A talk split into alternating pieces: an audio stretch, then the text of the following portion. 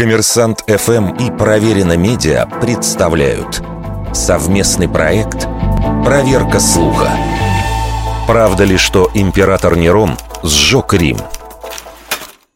Образ безумного правителя, поджегшего Рим и с наслаждением наблюдавшего за пожаром, надежно обосновался в массовой культуре. Об обвинениях в адрес императора известно в первую очередь из античных источников. Например, Тацит в аналах, хотя и избегал прямого указания на Нерона, сообщал, несмотря на довольно быстрое восстановление города, слух о причастности императора был популярен среди горожан. Как утверждал Тацит, для борьбы с бесчестящей его молвой Нерон обвинил в поджоге христиан, после чего начались их гонения и казни. Еще более радикальную версию можно найти в жизни 12 Цезарей Светония. Автор прямо называл Нерона организатором пожара. Он поджег Рим настолько открыто, что многие ловили у себя во дворах его слуг с факелами и паклей. На огонь, по словам историка, император, облаченный в театральный наряд, взирал с наслаждением, распевая при этом песню собственного сочинения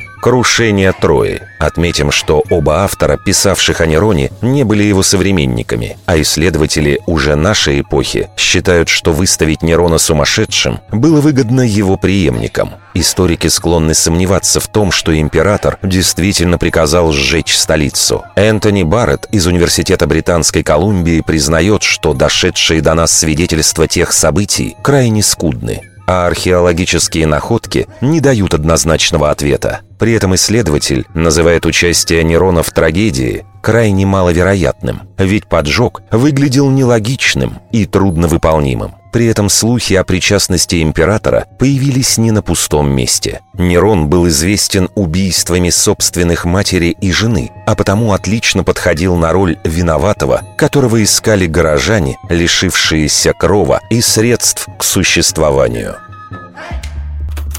Вердикт. Скорее всего, неправда.